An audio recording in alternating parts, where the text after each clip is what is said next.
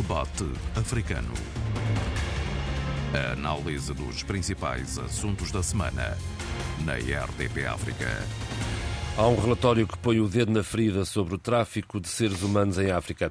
São verdadeiras rotas de escravos, sem qualquer dignidade humana e uma boa dose de racismo também. De resto, um racismo que o recente naufrágio de uma velha embarcação com mais de 500 pessoas a bordo, um racismo que ficou a nu com este naufrágio. Depois, Há também um pequeno arquipélago bafejado por recursos naturais por explorar e o invejável clima leve-leve com os cofres do Banco Central vazios. Há também Paris, uh, ferro e fogo, e há um exército de mercenários entregue a si próprio. E, claro, ao debate africano com Sheila Khan, Abílio Neto e Tony Checa. Eu sou João Pereira da Silva e vou começar pelo Tony Checa e este relatório um, sobre o tráfico de seres humanos em África. As saudações para os nossos ouvintes e um abraço especial ao abrir para a nossa colega Sheila Khan pela contribuição enorme, concurso que deu no programa da RTP É ou Não É. Gostei imenso e valeu a pena ouvir. Foi muito, muito bom. Obrigada. Parabéns, Sheila. Muito obrigada. Bom, o relatório de tráfico de pessoas do Departamento de Estado norte-americano eh, podemos dizer que é o, o instrumento principal que os Estados Unidos, o governo, utiliza para envolver os governos de países amigos e não só sobre este tema do tráfico de seres humanos. É um problema que tem vindo a aumentar consideravelmente, envolvendo vários países, vários governos, uns diretamente porque implicados na, na, nesse esquema fantasmagórico, outros por uh, ignorar, por fazer de contas que nada existe, que está tudo bem e que é um problema que não lhes diz respeito. Mas na verdade assim não é.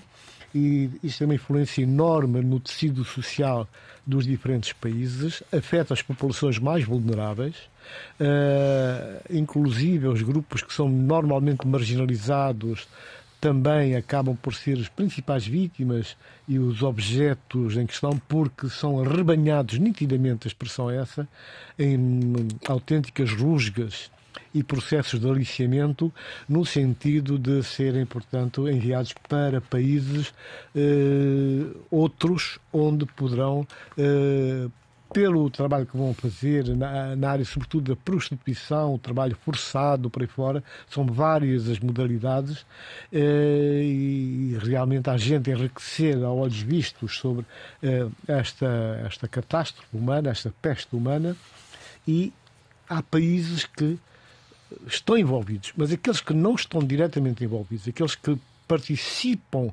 uh, silenciando a questão, fazendo contas que não há nada, são tão uh, criminosos quanto os outros que são atores diretos neste processo. O governo norte-americano, neste caso, toca uh, nos países africanos de língua oficial portuguesa, os PALOP, concretamente Guiné-Bissau, que do, do, do, grupo é aquele que está mais eh, exposto. exposto, com mais elementos, inclusive, de nada fazer e de ter uma quantidade de guineenses que são encaminhados para além fronteiras nesses negócios terríveis de, de exploração humana. E essa exploração são normalmente uh, o grupo mais atingido são as mulheres e os jovens, não é? Uh, e realmente Guiné-Bissau, nesse aspecto, mais um aspecto em que nós consideramos deplorável, uh, aparece, portanto, a liderar esse grupo. Moçambique caiu um, um grau, uh, está no grupo no grupo 3, são três grupos, está no grupo 3, precisamente porque eh, reparou-se, deu-se conta, constatou-se que havia um certo empenhamento, uma certa vontade, declarações de intenções, mas uh, o governo moçambicano não foi capaz, de facto, de atacar a questão como deve ser e uh, pecou por escassez de informação ou informações insuficientes em termos de tratamento técnico, de forma que pudessem ser devidamente vistos e equacionados no contexto uh, subregional, mas também regional e mundial. Uh, depois vem, vem Angola. O país que está em melhores condições é Cabo Verde. Uhum. Que tem uma. Um, enfim, um estatuto diferente, mas também compatível, que se coaduna um bocado com a sua, a, a, sua forma de estar na política e a sua forma de estar atento às questões de caráter social.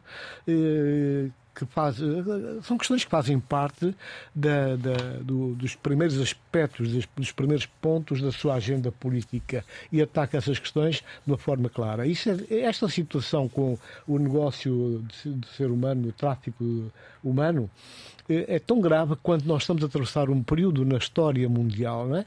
mas com incidências gravíssimas no continente africano. Eh, a outra informação que nos chega é que, por exemplo, o terrorismo tem o seu ponto principal, o seu fulcro neste momento no continente africano, o terrorismo internacional, por incapacidade dos países, mas também por um certo deixa-andar e isto tem vindo a agravar a situação. Os focos principais, os grupos, desde os grupos do antigo Al-Qaeda, que agora se desmembrou, eh, são, estão espalhados pelo, por esses países. E muitos deles, segundo informações colaterais sobre a questão do tráfico humano, eh, fazem parte de, de, desse submundo e com, do ponto de vista também, podemos vir a ver mais logo, mais à frente, questões de, do, de, do adiamento do, de, do, do, processo de desenvolvimento e da criação do, de, de, padrões de vida mais consentâneos com aquilo que são as aspirações das populações. Sheila, que leitura é que se podem fazer destes, eu, destes números? Bom dia, antes de mais nada, a todos. eu vou sublinhar as primeiras palavras do Tony Checa. este, este fenómeno, que é um fenómeno terrível no mundo, é preciso dizê-lo, tem muito a ver, logicamente, com as desigualdades, as vulnerabilidades, os problemas do tecido social em muitos dos nossos países. E esse tecido social que se vê sem qualquer tipo de horizonte em termos de presente imediato, em termos de, um, de, uma, de uma proposta de futuro, uh, vê-se rapidamente e facilmente aliciado com promessas que são promessas que nós vimos recentemente fatais. Recordo, e acho que todos nós temos ainda na nossa memória muito viva, a, a infelicidade da perda de 500 e tal pessoas que morreram no porão de um barco. Uh, barco esse com imigrantes ilegais, barco esse que resulta de pessoas que são enganadas, seduzidas, no fundo, para a morte. Uh, e Tony Checa disse-o bem, são grupos muito, muito marginalizados, grupos altamente vulneráveis nos seus países, muitas vezes causadas, essas, uh, provocadas essas vidas e empurradas para essa vulnerabilidade por condições e conjunturas não só internas dos seus países, mas também externas. Porque o, todo o comportamento uh, económico global empurra estas populações para estes para este para um desvio de uma vida normal, não só a nível económico, mas também as alterações climáticas também resultam nesta pobreza uh, e não podemos esquecer das, das últimas palavras de Emmanuel Macron. É preciso erradicar a pobreza e é essa pobreza que muitos tentam fugir a ela quando embarcam nestas, nestas aventuras que são brutalmente trágicas. Eu quero também uh, referir que quando o Tony Checa falava aqui da, do tráfico de seres humanos, uh, de jovens, de mulheres, aqui também temos muita comunidade LGBT que também tem sido altamente penalizada. Dos grupos mais visados. Exatamente. Uh, não podemos esquecer o último e trágico uh, problema mais recente que esteve aqui em Portugal, que é o tráfico de, de jovens ao nível do desporto. Uhum. Uh, que eu acho que merece, da nossa parte, uma reflexão. Estamos a falar de jovens muitas vezes. De mão de obra também. Exatamente. Estamos a falar de jovens. Obrigada, João Pereira. Estamos a falar de jovens a quem lhes dá ou que lhes é oferecido um determinado sonho que depois resulta numa prisão, porque nós vimos isso, numa, numa falta de respeito de, de, de, de sua dignidade humana, jovens que são menores, é preciso dizê-lo, jovens que são quase que tratados como escravos de acordo com uma determinada metodologia, uma determinada agenda económica que, que resulta numa total ausência de respeito pelas suas vidas. E mais, são afastados das suas comunidades, dos seus pais, em que há um corte total, uh, propositado e, e, e, e, acima de tudo, há uma complicidade que isso que é que me assusta enormemente de adultos que sabem o que estão a fazer e que, no entanto, não querem quebrar esses elos. Porquê?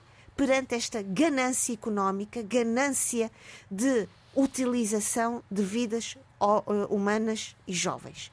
Há pouco o Tony Checa falava, e é importante dizê-lo, de Moçambique.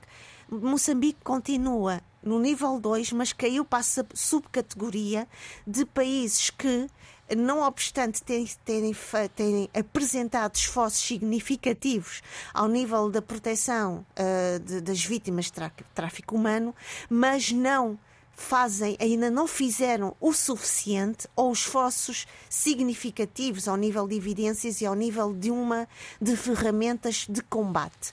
Uh, muito recentemente, e vimos a semana passada, temos, por exemplo, a questão dos albinos em Moçambique, que são. Que é recorrente. Que, que é recorrente. Mas também, ao nível do conflito de Cabo Delgado, nós temos visto que essa proteção tem sido muito abalada.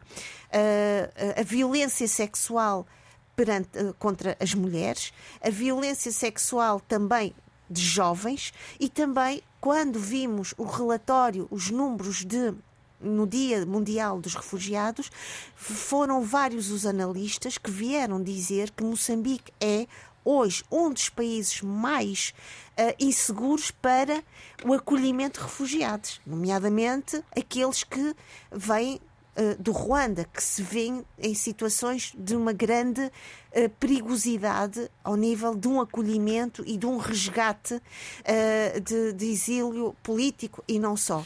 Portanto, o tráfico e esta proteção do tráfico humano tem que ter também uma dimensão não só externa, global, mas também interna dos países que acolhem e que muitas vezes não têm ferramentas e metodologias para proteger esses próprios uh, refugiados e migrantes ilegais. Abílio, vamos uh, ouvir o que tem a dizer sobre o assunto. Bem, eu, eu, eu, os meus colegas fizeram o que tinham que fazer e, e, e, aparentemente eu não teria muito mais a acrescentar. Mas a verdade e, é que. E a gente é grande, por isso siga. Pois, eu sei. Mas há, mas há duas notas que eu tenho que dar a propósito do relatório, enfim, que eu vou lendo anualmente com alguma com alguma atenção, exatamente para tentar, eh, sobretudo focando na, na, na questão eh, africana, para tentar eh, perceber quais são as tendências que estamos a viver e, sobretudo, tentar compreender também o que é de soluções que vão sendo avançadas e se as soluções estão a funcionar ou se não estão a funcionar e quais são os pontos fracos dessas propostas de solução. Porque todos os anos temos também, a propósito de tráfico de seres humanos, temos eh, todos os anos uma série de relatórios que apontam no sentido de eh, soluções e de formas eh, de abordar eh, o problema. E a verdade é que todas essas soluções têm falhado. E, e, e talvez vá ser da altura de parar-se para eh, profundamente eh, entender o porquê que falham essas propostas de solução, tanto a montante como a, a jusante. São essas duas abordagens que são feitas. Países que imitem e também os países que acolhem. Eh, a primeira coisa a dizer, eh, e isso parece-me importante, é eh, assinalar que grande parte desses tráficos, no caso africano, acontecem muito mais dentro do próprio continente do que aqueles que são mais visibilizados na saída do continente para um outro continente, ou se quisermos, transcontinental.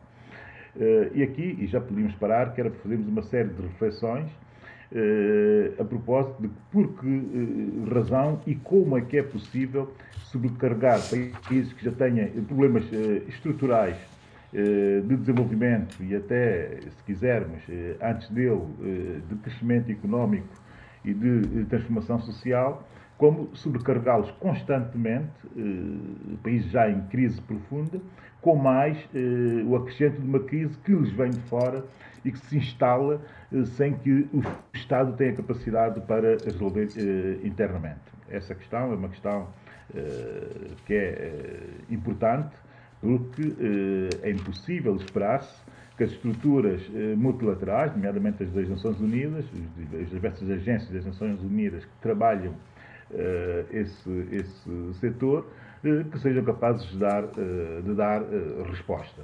Logo, a questão tem que passar e muito por uma noção supranacional, mas dentro do continente, para resolver ou tentar resolver eh, essas questões e não entregar só as multilaterais eh, internacionais no sentido eh, da sua eh, resolução.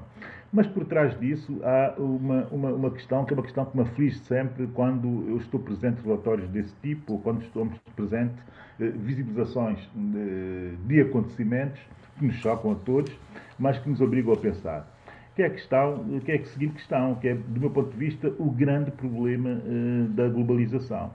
É que nós temos estado a avançar uh, para uma globalização que é, enfim, que é naturalmente inevitável, naturalmente também aproveitável por um conjunto de países e que não funciona do ponto de vista da igualdade de oportunidades para todos os países, como bem disse a Sheila. Mas, como eu dizia, a globalização vai ou tem ido no sentido da livre circulação financeira, da livre circulação de pessoas de bens, e bens, da livre circulação de bens, não metas aí pessoas, deixa pessoas que é para fazer a reflexão, se faz favor, Tony Checa.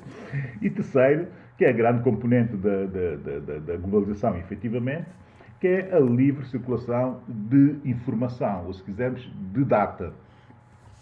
Agora, eh, o que está mais atrasado nesse movimento e, e, e, no seu aprofundamento é, de facto, a livre circulação de pessoas. Que era o que Tony Checa a bocado juntava uh, aos bens.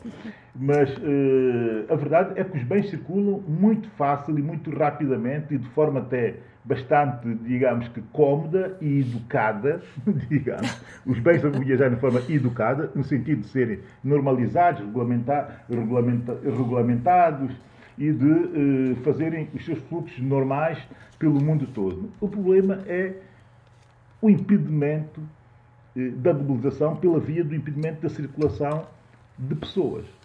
E aí uh, tem que haver uma reflexão, aí tem mesmo que ser uma reflexão muito profunda, no sentido de também se liberalizar esses fluxos. É evidente que isso tem, isso tem problemas. Eh, o Primeiro-Ministro São Tomé e Príncipe levantou, eh, digamos que na semana passada eh, em Acre, durante a conferência do Afexibank, uhum.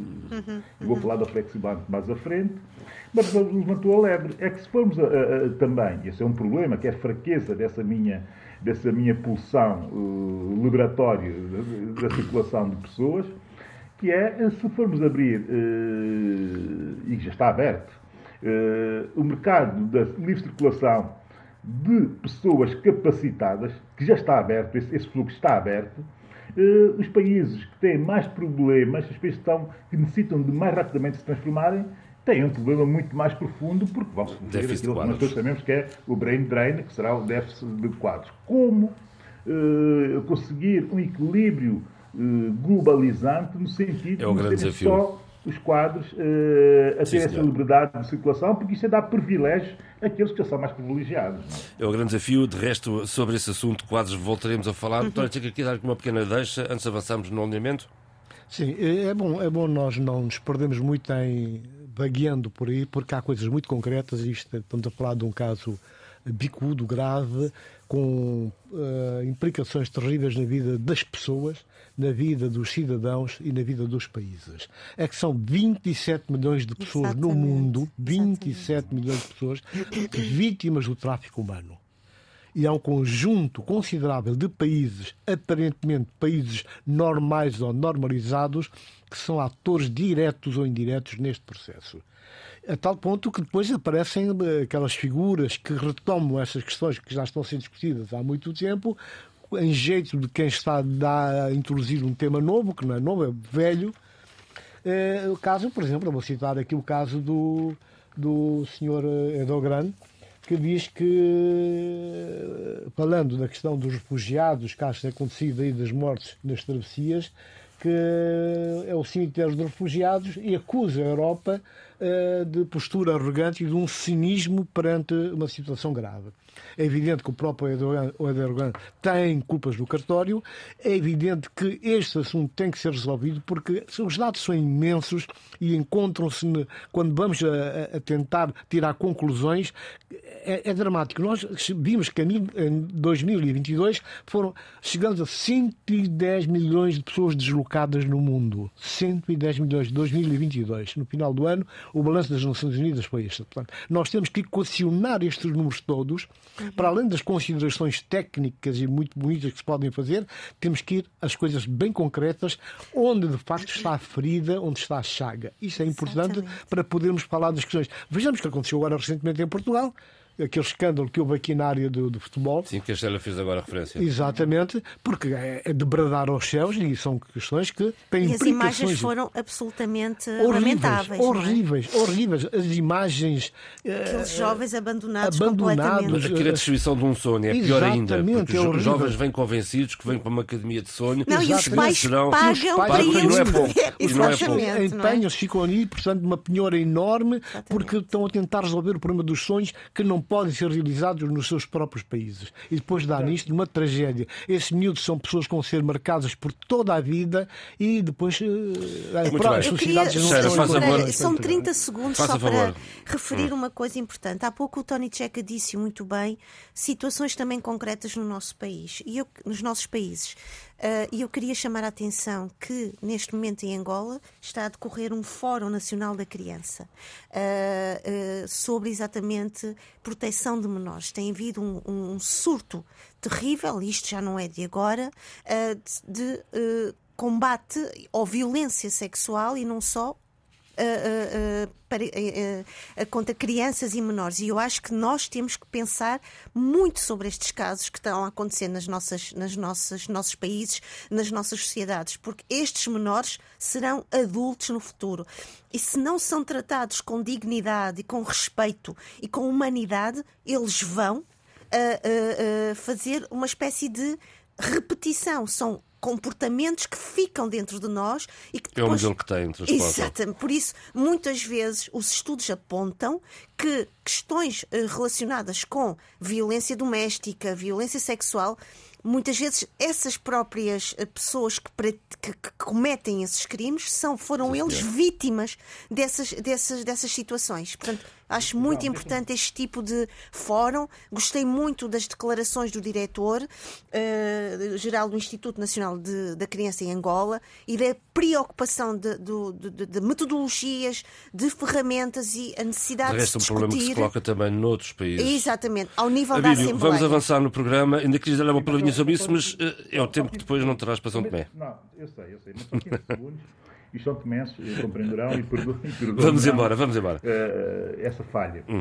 Mas só 15 segundos a propósito dos tráficos, uh, da uh, ilegalização, da, não, ilegalização não, da criminalização, da sua criminalização e, e, e sobretudo, das vítimas dessa, dessa situação.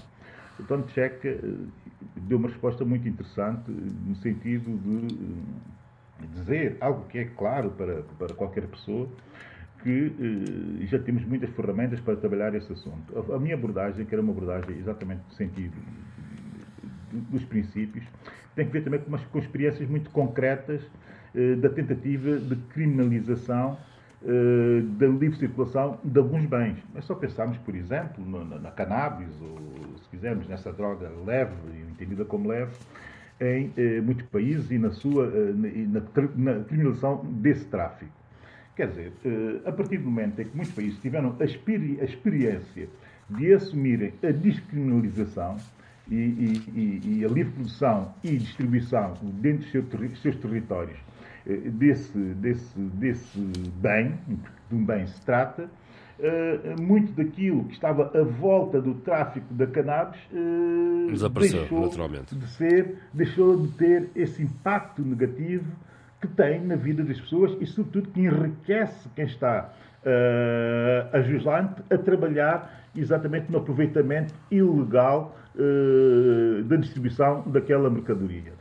O mesmo deverá acontecer do ponto de vista dos princípios, isso eu a projetar se calhar com alguma, enfim, com alguma, com algum atrevimento, mas a, a especular que eh, liberalizar essa circulação de pessoas, sob que forma for, naturalmente, de forma regulamentada, poderá uh, ser uma das formas de atacar uh, o cancro que motiva e promociona esse tráfico que é uh, absolutamente Muito bem, está aqui a sugestão. Vamos avançar para São Tomé e Príncipe, por favor. Bem, um país de tanga. Um país, de tanga. Um país uh, totalmente de tanga. Uh, o momento é um momento trágico, mais uma vez. Isto é uma tragédia em continuidade, mas que tem aqui alguns aspectos que têm que merecer reflexão. O país viveu o último mês, sobretudo, pendente de saber o que é que haveria de fazer de si para ele existir no cotidiano, porque já se começava a ver que a situação uh, das energia, da energia era uma situação que ia paralisar completamente o e país. Paralisou. Não era só uma questão, e paralisou, mas não é, paralisou parcialmente, e já lá iremos, uh, mas não é uh, só a questão da paralisação económica, é também da paralisação social, é a paralisação do Estado, é a paralisação das respostas que o Estado está, a dar, está obrigado a dar na educação, na saúde, e etc., e do próprio funcionamento do, do Estado enquanto, enquanto Estado. E tivemos no limite de ver acontecer eh, algo extremo, que era algo da paralisação eh, em eh, absoluto. E aqui temos que assacar responsabilidades, mas também temos que enquadrar a situação para compreender porquê, o porquê dela ter acontecido. Eu não quero reiterar muito na, na argumentação eh, da falência eh, que o Estado de São Tomé, essa falência eh, financeira e económica que o Estado de São Tomé vive, isto está por demais evidente, está por demais também evidenciado pelos políticos, sobretudo pelos políticos mais responsáveis do país. Eu quero chamar a atenção para a forma como essa crise especificamente aconteceu, como se tentou dar resposta a essa crise e, sobretudo, como a partir dela nos temos e estamos obrigados a aprender. Então, a, primeira coisa, a primeira coisa boa que aconteceu foi o primeiro-ministro Patrício Trovada ter chegado ao país e pedir desculpas aos São Tomenses. E pediu desculpas aos São Tomenses exatamente pela eh, parcial incompetência do seu próprio governo, que fez eh, uma operação, eh, digamos que, eh, de aquisição de combustíveis de forma autónoma pelo governo, mas já soube agora uh, também com uh, alinhamentos das organizações ou das instituições que normalmente fazem uh, importação de combustíveis. Isso foi assim porque a empresa São Tomé de Combustíveis, a ENCO, estava descapitalizada, ou seja, sem, naturalmente sem divisas para fazer a importação normal de combustíveis e teve o governo que assumir essa, essa, essa, essa função. É evidente que o governo não está vocacionado para importar combustíveis, que isso acontecia nos anos 70 e 80. Tanto mais quando, o Banco Central também está em, em, em, dificuldades com divisas. Não? É? Naturalmente, naturalmente. O governo, os governos não estão vocacionados para fazer esse tipo de operações. Eu, minha perspectiva, elas até devem ser melhor feitas por uh, instituições uh, privadas, eh, deve-se também aí uh, liberalizar para ver competição uh, na importação de combustíveis e não deixar só o monopólio para a ENCO para fazer da forma como a ENCO faz, porque assim fica evidente que ficamos dependentes de um só da, boa gestão, da boa gestão de um único fornecedor.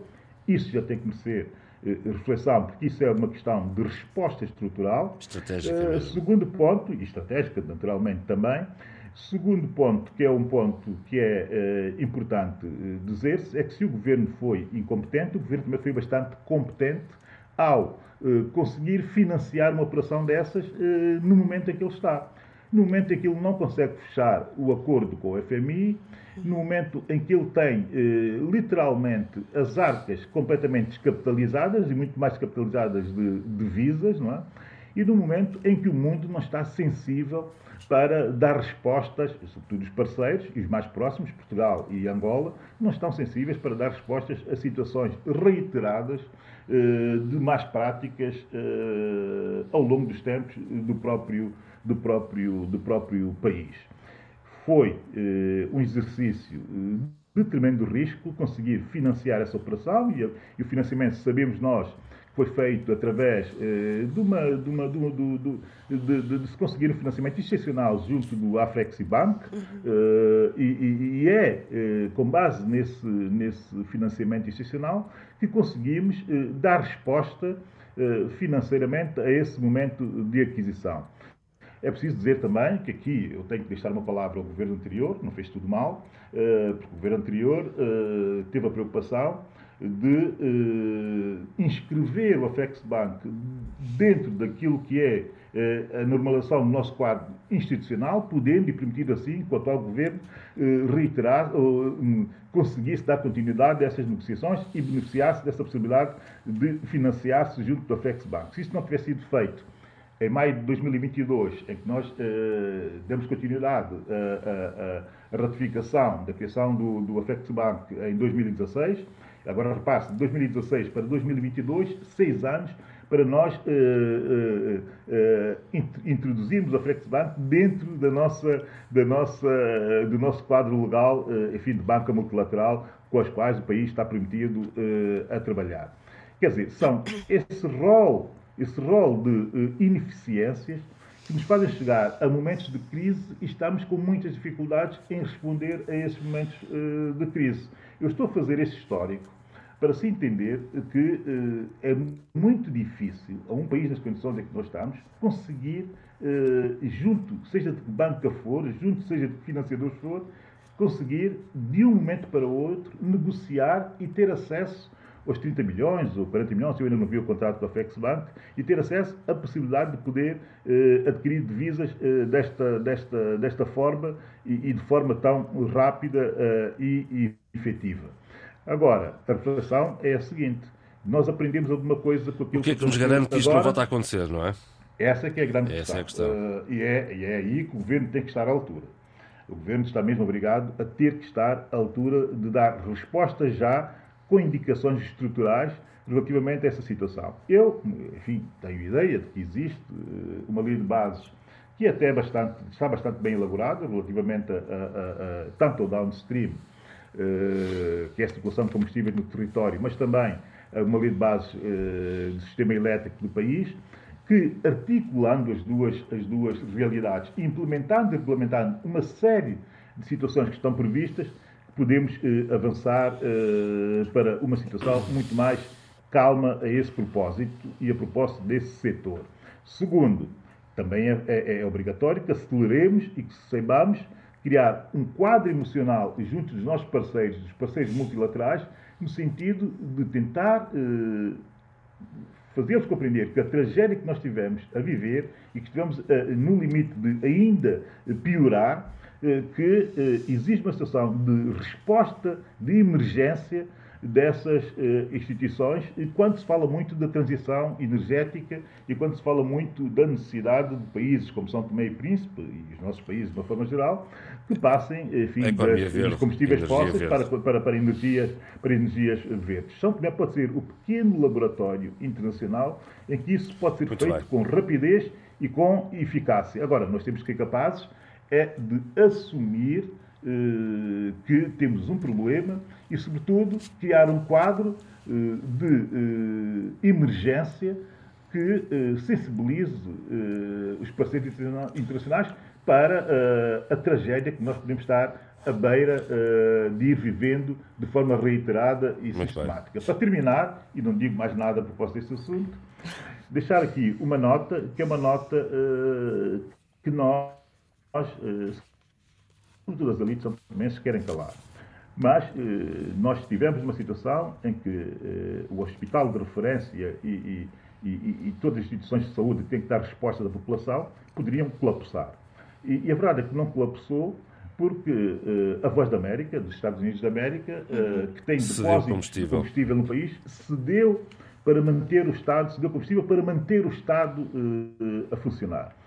Eu sei que isso não devia ser dito publicamente, porque nós temos esse problema, enfim, não sei se é um problema qualquer de bias relativamente aos Estados Unidos da América, mas a verdade é que, mais uma vez, temos que agradecer aos americanos por estarem presentes no nosso território e, por terem combustível armazenado. De, de, dar uma resposta que nós necessitávamos que, fossem, eh, que, fosse dada, que fosse dada por um parceiro qualquer desde que fosse um parceiro, eh, enfim, eh, aceitável, e, e foi bem. isso que aconteceu, e não temos problemas nenhums em eh, agradecer esse tipo de comportamento. Muito bem, Sheila, eu já vou assim Sim, para falarmos de Moçambique, não sei se quer dar uma chega. Só dar uma chega muito rápida, breve, muito porque eu breve. quero falar de, da Guiné-Bissau e deste uh, flic-flac de Sissoko Embaló. dizer o seguinte, vou ser muito breve.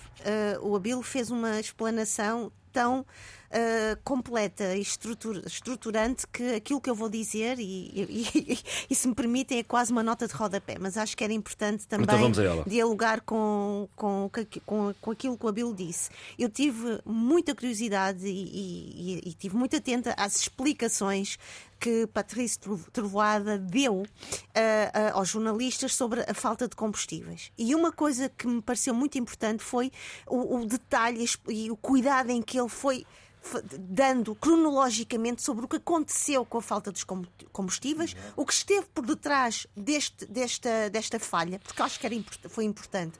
A metodologia, as ferramentas, a, a, a, necessidade de um cuidado maior, porque estamos a falar de um elemento perigoso, e eu acho que para quem ouviu, não só santomenses, mas para quem ouviu percebeu-se que ele tinha este cuidado cívico, não só político, mas cívico, de explicar o que se passou realmente uh, e que afetou o cotidiano de um país e da sua hum, população. Mas, por outro lado, um, acho que este discurso e esta, esta explicação esteve muitas vezes ensombrada de uma culpabilidade ao governo anterior. Falta de engajamento, falta de responsabilidade. E nesse aspecto, eu acho que Patrícia Trovoada deveria ter trazido uma perspectiva de maior coesão e de dizer vamos trabalhar por uma coesão política e vamos trabalhar para não estar. Já voltamos à cheira para falar de Moçambique. Okay. É, eu só queria dizer, eh, talvez eh, não rimar tanto com os meus companheiros, porquanto realmente eu, eu registrei com desagrado a forma como o Primeiro-Ministro Patrício Uruguada tentou sacudir a capota incriminando o governo anterior.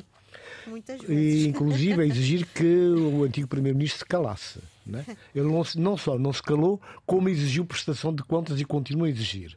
Uh, nós, eu devo dizer que Uh, o que me chocou e que me fez pensar bastante foi exatamente o momento em que o candidato Patrício Trovoada uh, regressou ao seu país de uma forma sebastiânica com um programa de, para tudo resolver, por tudo resolver, e de repente viu-se aqui metido naquilo que se pode dizer em linguagem de rua, embrulhada. Uma autêntica embrulhada com custos elevados. Os custos não foram mais elevados e o. Uh, tu já falaste há bocado, Sheila, e o Abílio também, graças à Voz da América que encheu os depósitos várias vezes para poder eh, minimizar os danos. Portanto, eu acho que nestes casos nada melhor do que uma prestação de contas em função daquilo que as pessoas, as populações pedem para poder saber o que é que aconteceu e, sobretudo, tomar um conjunto de medidas menos retórica, menos discurso, eh, a forma, eh, o ato discursivo virá depois. Agora, é preciso programar e cumprir esse programa. De resto, a própria vice-governadora do Banco Central de São Tomé, Lara Beirão, lembrou que os primeiros seis meses deste ano ainda não, não, foram, não foi implementado o Orçamento Geral do Estado nesse, nesse período. Bem, António Tcheca, vamos à Guiné-Bissau. Cícero Quembaló, afinal, já não quer prolongar o seu mandato na CDAO. Bom, uh, o que eu sei, eu vi a notícia que apareceu a posteriori do Jean Afrique, uhum. uh, mas a verdade é que soube uma, uma resposta àquilo que outros média vinham dizendo, não é? Uh, falavam de um certo mal-estar no clube CDAO, uma espécie de um deslizamento, uma queda uh, do presidente da Guiné-Bissau, Sissoko, e, na verdade, aquilo que se desenhava já, que era, portanto, a não renovação do mandato. Portanto, quem acompanhou o empenho, a dedicação do Sissoko a CDAO, eh, perceberia bem que ele estava a balancear-se nitidamente para um segundo mandato. Ele agora diz que não, que não, não está interessado, porque está muito concentrado na Guiné-Bissau e está a fazer parceria, não sei que tipo de parceria que será, mas pronto, está a fazer uma parceria com, com, as, novas, com as novas eleições e com a, a coabitação que se existe, tudo bem, isso é ótimo, é de louvar, mas a verdade é que esta é que é a situação. Uh, nós estamos a viver um período difícil. Nós vimos agora, eh, esta semana que, que findou uh, o, o porta-voz da, da coligação vencedora, PAI, né, PAI, PAI Terra Arranca, uh, a dizer que o governo tem que ter contenção naquilo que são as despesas públicas e não mexer no Tesouro do Estado, já que eles são um governo de uh, de gestão, de gestão e com os dias contados. Portanto, agora, o que se fez foi empurrar a tomada de posse de deputados lá para, para finais do mês de julho, 27 de julho, se não estou em erro, o que, que, cria uma dificuldade imensa nesta transição que tem que ser feita. E era necessário este tempo todo? Não há nenhuma necessidade. Alegaram a ausência do Presidente do Parlamento. Mas o Presidente do Parlamento está ausente há muito tempo, desde que o Parlamento foi derrubado. Eh, nunca mais disse nada, nunca mais foi protagonista, nunca mais reuniu coisíssima nenhuma. Há vice-presidentes também, não é? Pois, e há vice-presidentes, há uma mesa completa que existe e que podia muito bem, é uma questão de posse, era uma questão pacífica, as eleições feitas que não foram reclamadas sequer, não deram um brado, portanto era uma coisa bastante fácil que não Acreditas desse, nesse período de graça entre Sissoko e, e o PAI, PAI Terra Arranca? Eu, eu, não, sinceramente, o que acontece aqui é que... Independentemente que for Primeiro-Ministro, já sabemos que ele não, não daria posse a Domingos mais Pereira. Não, não, eu já disse que, que, até dá. Agora já até dá. dá. Até dá agora. Nós é que não sabemos se o Domingos Simões Pereira alguma vez pensou em ser eh, Primeiro-Ministro. Se quererá ser impulsado. Isso, quererá ser impulsado tudo isso. Portanto, de maneira que espero que, não, que ninguém no, no, no PAI Terra Arranca queira fazer, portanto, a auto Autoposse. Autoposse de Bom, Khan. Mas eh, pronto, esta é que é a questão principal. Esperemos que as coisas se apaziguem, porque na Guiné-Bissau as coisas estão mal. Uh, os raptos, os espancamentos voltaram. É verdade. O, Temos este caso esta semana um, mais um, um exemplo um jovem, horrível. Um jovem que durante muito tempo foi apoiante do governo que terminou agora, portanto, terminou, vai terminar uh, a sua gerência e que as páginas tantas deu-se conta que estava metido numa situação que, com, com as quais no fundo não se identificava. E passou a denunciar também alguns casos. Isso foi motivo suficiente para ser chamado uh, por algum, um, um alto dirigente do país, coisa que ele não aceitou, ele não foi, e a resposta mandaram lá um grupo de pessoas armadas, foi raptado e sovado de uma forma violenta. Espancá-lo. Mesmo claro. muito espancado, e acho que, segundo as, as últimas informações de ontem, uh, ao fim do dia, ele teria, estaria com alguns problemas, portanto, na cabeça devido às coronhadas que apanhou. Portanto, essas situações são horríveis e o grave é que temos que imputar a responsabilidade a alguém. A responsabilidade é do Estado. O Presidente da República não pode, de forma nenhuma, não pode, não deve. Uma questão de higiene mental, de higiene política, não pode dizer que são questões esporádicas. São largas dezenas de casos de raptos e espancamentos, homens fardados com armas de guerra, alguns até já com o nome identificado porque as populações têm estado a fazer essas denúncias. Portanto, não pode, tem que haver, portanto, um posicionamento claro. O que é que se passa? Essas, essa desculpa de uh, ações esporádicas prática já não pega mais, há responsabilidades. Mas não é só o governo, não é só o Presidente da República. Há partidos políticos que muitas vezes já dão aulas de, de como fazer política, como estar na política, que perante essas situações criminosas eles ficam calados, remetem-se ao silêncio. Isto é inaceitável. Xanacan, esta semana uh, assinalámos os 48 anos da independência de Moçambique. Uh, eu o que lhe peço é um desafio, nos próximos 3, 4 minutos, faça para onde vai Moçambique? Bem, em primeiro lugar, eu queria agradecer à RDP África o convite que me, que me fez na segunda-feira que, que ah, passou então, para é da casa, Sheila, é da casa. presente uh, na hora do ouvinte, em que pude, uh, de facto, ter algum tempo de, de, explanação. São 48 anos, isso é importante, é um, é um percurso longo, é um percurso primeiro de uma luta de liberação, libertação nacional, é uma luta de uma geração que se comprometeu. Uh, e vou usar aqui um, um, um termo que, que, diz tanto a tanta gente que estava engajada com esta Sim. ideia de um país independente. Houve um momento de euforia, mas também é preciso dizer que a guerra civil e todos os momentos tão uh, difíceis por, pelos quais Moçambique passou logicamente foram absolutamente penalizadores. Mas também não podemos olhar só para o lado uh, uh, negativo.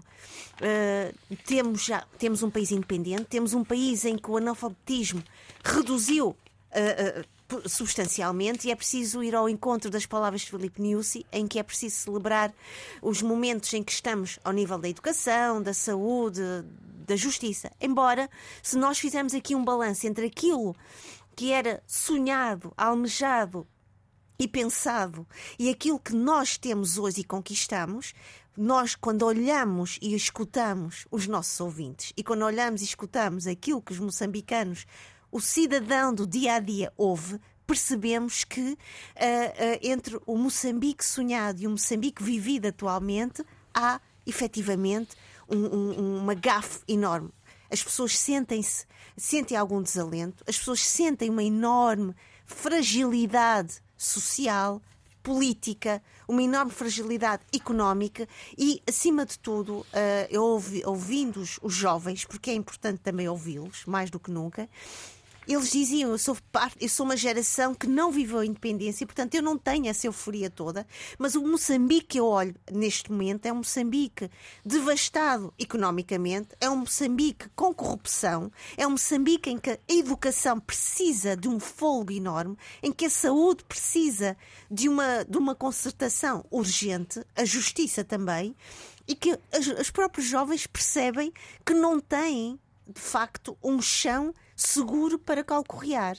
E, portanto, Há, logicamente, muitos ouvintes diziam Moçambique é um país maravilhoso, e é. É um país cheio de potencialidades, certamente. É um país com uh, uh, matérias-primas e com recursos naturais fantásticos, mas a verdade é que a população, na sua maioria, e esse é o grande problema, não vive é todo esse Eldorado que se pode, uh, que pode, que existe no, no, horizonte. E, portanto, estes 48 anos uh, da independência de Moçambique são importantes porque somos um país independente, mas a verdade é que nós também, não, não, não é relevante dizê-lo, existe ainda dentro de nós uma grande dependência ao nível da ajuda internacional. Nós percebemos isso uh, mormente com uh, quando foi o problema das, vidas, das dívidas ocultas, não é? Que rapidamente nos foi retirado uma série de apoios ao nível internacional, o quanto isso, uh, o, as consequências nefastas que isso teve para o orçamento de Estado. Porém, é preciso dizê-lo, com toda a dignidade e nobreza, uh, somos hoje um país que está no mundo. No mundo por razões uh, positivas, nobres, mas também, também somos um país que está no mundo por razões menos positivas. Mas estamos no mundo. Hoje Moçambique não é um, um país exótico, esquecido, que está lá enfiado no sul global. Uh, somos efetivamente uh, um país que hoje é estudado nas melhores universidades do mundo é um país que está, uh, faz parte do Conselho, uh, não, uh, do Conselho membro não permanente do Conselho de Segurança da ONU, é, um, um, é uma diplomacia reconhecida a nível global e, portanto, não estamos assim tão mal. Mas, logicamente, e, vou seguir aqui as palavras do Tony Checa, se vamos às situações concretas, e é preciso também ir segui-las, é preciso olhar para este fazer uma equação, olhar para a nossa aritmética e perceber o que é que nós vamos deixar e o que é que nós temos deixado para as gerações vindouras e que memórias é que nós vamos deixar para essas gerações. Júlia, queres acrescentar num minuto alguma coisa à reflexão da Sheila? Uh, não, não vou. Não vou. Até, porque as condições, até porque as condições não são as melhores. Tony Checa. Não, eu, eu só queria dizer que realmente a análise de Sheila é abrangente, toca nas questões fundamentais, destaca o bom e o menos bom e o melhor, e está mais ou menos de acordo com aquilo que tem sido a abordagem de personalidades eh, de proa da, da, vida política e social eh, de, histórica de, de, Moçambique, o caso da Graça Machel, uhum. que não se tem poupado de esforços, tem sido, tem sido uma pessoa muito ativa na análise, de uma forma clara, sem ser virulenta, sem abusar do uso da palavra, mas a verdade é que ela consegue tocar com o dedo da ferida e consegue, inclusive, ter um discurso, ela, como combatente de liberdade da pátria, uh, tem esse direito também de estar atenta, estar vigilante e exigir que Moçambique seja aquilo que os seus companheiros de jornada pela independência cativaram e ninaram durante muito tempo. Temos aqui duas questões que marcaram a semana e que já não vamos ter tempo a abordar, que é o que se passa em Paris e o que se passou em Moscou. Abílio, eu desafio-te, apesar de tudo, a explicares um pouco estes dias de Paris, estas últimas 48 horas, se conseguires o teu raciocínio em dois minutos. Um grande desafio. É então passamos para a semana. Mas, uh, mas, mas, mas, era importante. Era importante. É. Haja tempo, faz a favor. Uma coisa estás à vontade. Estás à vontade. Bom, então, não, Sheila, diga por favor. Não, queria só dizer o seguinte: uh, claro que isto que se está a passar uh, em Moscou, com o grupo Wagner, é importante, mas mais importante é a morte de um, de um adolescente de 17 anos, quase uh, um ano, tem um, menos um ano que o meu filho, é também a metáfora de um país que precisa de urgentemente resolver a sua violência policial, urgentemente resolver todas as suas lógicas de, de, de, de inferiorização e de in, não inclusão do outro. Ainda ontem estive a falar com uma pessoa que viveu em França muitos anos e ela dizia-me: a França tem duas realidades: a realidade do glamour e a realidade em que os franceses continuam a olhar para o seu outro como inferior, como não fazendo parte da sua história. E esta, e esta realidade está na vida ou na não vida de Nael, que foi o jovem que já não está entre nós e que a memória precisa de ser uh, pensada. Não sou, uh, uh, não sou a favor desta violência que está a ocorrer neste momento, que é uma violência absolutamente nefasta e que era preciso rapidamente também solucionar, mas a verdade é isto: é e faço e vou citar as palavras de Emmanuel Macron. Indesculpável, imperdoável o que aconteceu com este jovem de 17 anos. Adriano Neto, vamos aos livros, por favor. mas tudo isso da França talvez fosse bom. Uh, temos um pouco de tempo na próxima semana, eu sugiro. Enfim, Muito bem. Uh, está, está lançado o um desafio. Uh, que parássemos um bocadinho para fazer aqui algumas reflexões, porque há, aqui umas questões muito complexas. Muito bem, fica para, agora já aperta, vamos para a semana que vem, fica já marcado encontro. Não tive a oportunidade de dar os meus 30 segundos de reflexãozinha, reflexãozita sobre os 48 anos da independência de Moçambique. Bem, eu vou sugerir um livro da Paulina Xiziano, por uma série de razões, incluindo. Pode-se aproximar uh, mais do microfone, Abílio. Uh, tenta, tenta aproximar-te mais do microfone. Consegue ouvir melhor? Agora um pouco melhor, sim. Pronto. Uh, a balada de amor ao ah, vento.